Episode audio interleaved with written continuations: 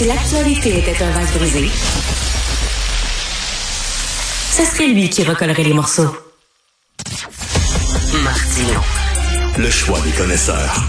On discute avec euh, l'analyste politique et chroniqueuse du Journal de Montréal, qu'on peut voir à la joute aussi, Elsie Lefebvre. Elsie, une déclaration de François Legault qui vient tout juste euh, d'être dévoilée. On écoute un extrait, j'aimerais que tu réagisses. On écoute ça. Ça va bien, très bien, les négociations avec euh, les enseignants.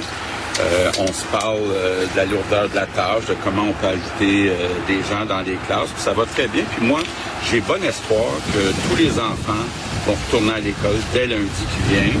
C'est très important pour moi, très important pour plusieurs de, de ces enfants-là. Maintenant, pour ce qui est de la santé, c'est très. Bonne nouvelle, ça. Qu'est-ce que tu en penses? Euh, ben oui, j'espère que j'espère que c'est une prophétie.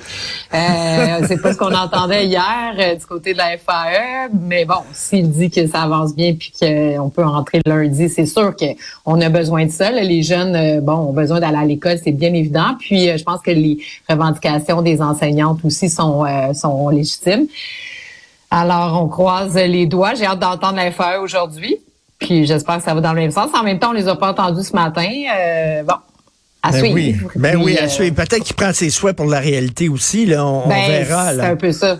C'est un petit peu Exactement. ça. Puis pour ce qui Ouais. Puis pour ce qui est de la santé, j'allais dire, ben, tu sais, ce qui est compliqué en santé, c'est que de, de, ce que j'en comprends, le gros noyau, c'est qu'on veut rapatrier, si on veut, les infirmières qui sont dans le, ben, qui ont été en agence, donc euh, qui ont quitté le réseau.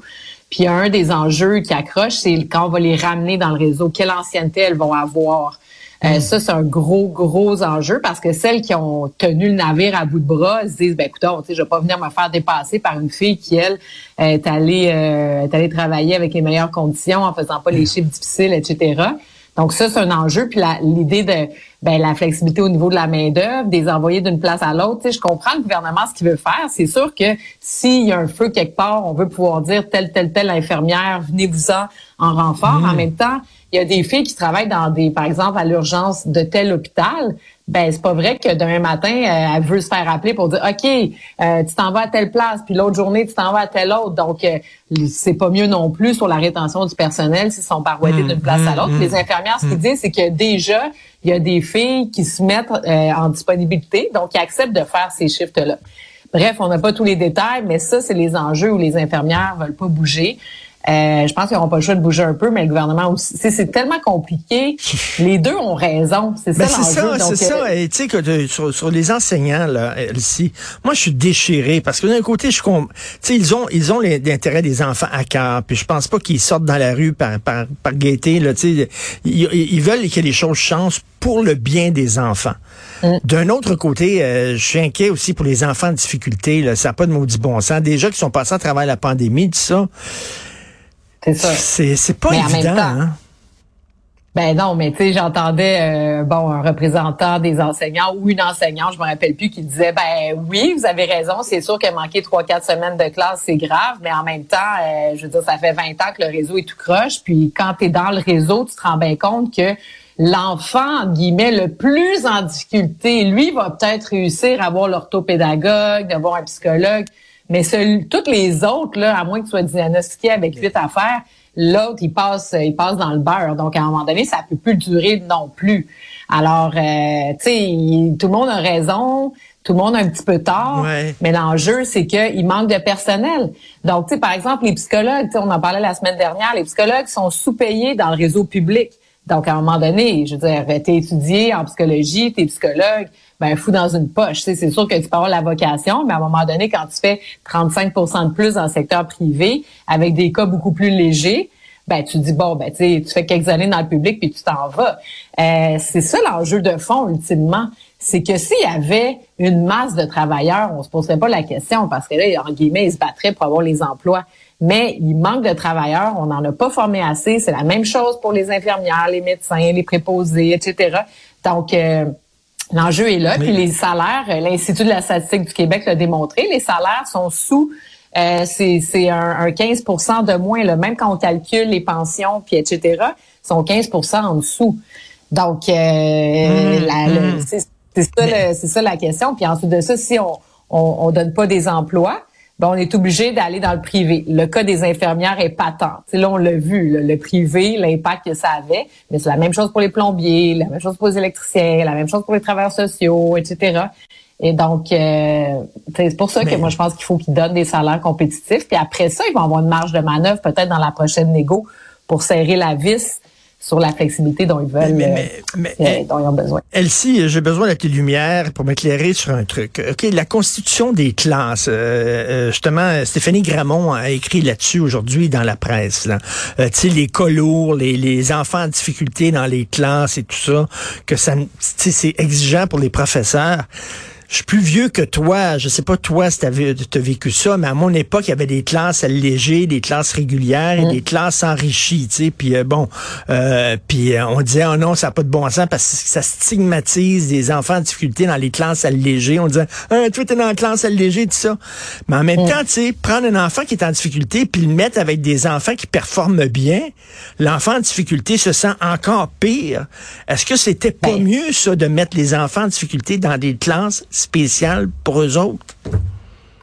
Ben, c'est tellement complexe cette ben question-là. Sais, puis, moi, ma mère est orthopédagogue dans des classes euh, au primaire, puis elle a fait pendant plusieurs années ces classes spécialisées, puis à un moment donné, justement, elle était épuisée, même si c'était des groupes réduits, là, elle avait 8-12 enfants. Mais après 10, 15, 20 ans, à un moment donné, elle a pris des classes régulières parce que justement, c'était complexe. Mais là, ils ont mis les enfants. Tu sais, le parallèle que je peux donner, mon garçon joue au hockey, tu sais. Il, fera jamais la Ligue nationale, C'est un bon petit joueur, sympathique, là, mais tu sais, correct. Ça pour dire qu'il est dans des niveaux corrects, mais sans non plus être dans du 3 puis ça. ça pour dire que, tu sais, des fois, il était, il réussissait à franchir, le camp d'entraînement pour s'en aller dans l'équipe meilleure. Puis d'autres fois, bon, il était retranché puis il était dans l'équipe un peu, donc il était soit dans les meilleurs d'une équipe moins bonne ou dans les moins bons de la meilleure équipe. C'est sûr, comme parent, tu dis ah ben Caroline, quand il est dans la meilleure équipe, il est poussé par le haut, par les meilleurs, donc tu sais ça l'aide à se développer. C'est un peu la même chose. Si j'avais un enfant problématique, en difficulté, autiste ou peu importe, je voudrais qu'il soit dans la vraie classe. Ouais, mais est-ce que est-ce que t'aimes mieux t'aimes mieux le meilleur des moins bons ou le moins bon des meilleurs? Ben, c'est ça qui est compliqué, tu sais. Puis oui, ça, ça amène cet enfant-là en difficulté à, à à, à, s'améliorer si on veut, puis avoir à se développer davantage par euh, l'émulation des autres. Mais c'est certain que pour un enseignant, s'il n'y a pas de soutien, comment veux-tu que s'il y a 25 enfants dans sa classe, 30 enfants, en as 4-5 qui sont vraiment en difficulté, normalement, ils devraient avoir un soutien particulier, mais là, c'est ça qu'ils n'ont pas, les professeurs. Donc, les enfants sont laissés là. Puis là, on parle des enfants autistes problématiques, ben problématiques, en tout cas, qui ont des enjeux particuliers, mais tu as tous les autres là, qui sont euh, dans, dans, dans le, dernier tiers, si on veut, mm-hmm. tous ceux, par exemple, qui auraient échoué le test s'ils étaient allés au privé, qui n'auraient pas passé. Mm-hmm. là. Mm-hmm. Mais ceux-là, ils ont besoin d'aide. Puis en ce moment, c'est ceux-là qu'on échappe complètement. Puis quand là, on regarde le décrochage des garçons, ça, c'est une autre affaire. C'est lié à bien des enjeux, l'activité sportive, la manière dont on enseigne plein de choses. Mais c'est aussi que ces enfants-là, ils n'ont pas de soutien, sont laissés à eux-mêmes. Donc, tu sais, moi, quand je regarde, c'est sûr que je suis attristée que, que les enfants manquent de l'école. Sauf qu'en même temps, de l'autre bord, on est aussi bien de faire un genre de, de pause là, pour hmm. essayer d'améliorer les choses parce qu'on frappe dans un mur en ce moment. Puis l'école publique, c'est rendu, sérieusement. Avant, à Montréal, par exemple, Montréal, je pense que c'est le pire, là, tu sais, la pire, euh, le pire endroit, notamment parce que bon, il y a beaucoup d'enfants aussi allophones qui parlent même pas hmm. français, fait que ça alourdit encore plus les classes. Mais tu sais, je veux dire, les écoles secondaires à Montréal, je veux dire, publiques, euh, c'est triste là, de regarder euh, comment que les, les, les niveaux. Puis quand tu regardes les classements, les taux de décrochage scolaire, c'est épouvantable. Tu as du 30-40% au secondaire. sais donc, ceux qui continuent de travailler comme enseignants, c'est des, c'est des, c'est des saints sais, qui ont une vocation, puis c'est triste parce que les enfants ont pas la même capacité. Puis moi, c'est ce que je trouve plate d'ailleurs, puis je finis là-dessus, c'est que François Legault reconnaît pas l'école à trois vitesses. En partant, il y a l'école à trois vitesses. Il va te promener à Jean Heard, qui est une école vraiment ben top. Là, ben tu rentres là-dedans, les planchers sont quasiment en marbre. Ben c'est beau. Euh, c'est Louis-Joseph Papineau. Euh, ça a l'air d'un bunker. La, la cour d'école est dégueulasse. T'as même euh. pas d'arbre. Euh, c'est épouvantable on vit dans deux mondes là, complètement. Euh, c'est ça. Et, écoute, euh, rapidement dans ta chronique d'aujourd'hui qui est très bonne, c'est les quatre chantiers là, euh, qui attendent les, les, caquistes. Tu dis bon des dossiers pour requinquer les caquistes en 2024. Et tu mets le projecteur sur un, truc important dont on parle très peu. Écoute, ce week-end, j'allais manger avec une amie qui travaille dans le, milieu de la justice, dans le système de la justice. on est en train de péter aux frettes On pète aux frais. Il y a une pénurie de main-d'œuvre, là. Puis ça n'a pas de sens. là. On doit remettre des procès plus tard ou avorter des procès, tout ça. Il nous manque des greffiers, des, gens ont dit ça n'a pas de bon sens. On n'en parle pas suffisamment. T'en parles aujourd'hui, mais ça, c'est inquiétant, là. Ben oui, parce qu'on n'en parle pas parce que tu sais, on a dans le DA les juges sont bien payés, les avocats sont bien payés, tout ça. Donc c'est pas nécessairement juste une question de rémunération, quoique les procureurs sont en négociation présentement, mais c'est toutes les ressources, c'est que les tribunaux peuvent pas fonctionner comme tu le dis. Le juge arrive pour plaider, il manque un greffier, il manque euh, la, personne tu sais, qui fait la sécurité, il manque un paquet de personnes dans le réseau qui fait en sorte que ben tu sais c'est le commun des mortels là, qui a pas les services, puis il y a des peines, il y a des procès qui sont reportés. C'est vraiment un enjeu. Système-là est en train de craquer aussi. Puis on n'en parle pas beaucoup. Puis tu sais, c'est que tu sais les dossiers que j'ai énumérés, tu sais, j'ai énuméré bon la DPJ, la justice, euh, les- le secteur de la construction, là, le, le chantier que Boulay a mis en place du fait que tu sais il y a 25 corps de métier au Québec plutôt que 7 en Ontario, ce qui fait que ça nous coûte plus cher, ça retarde les chantiers.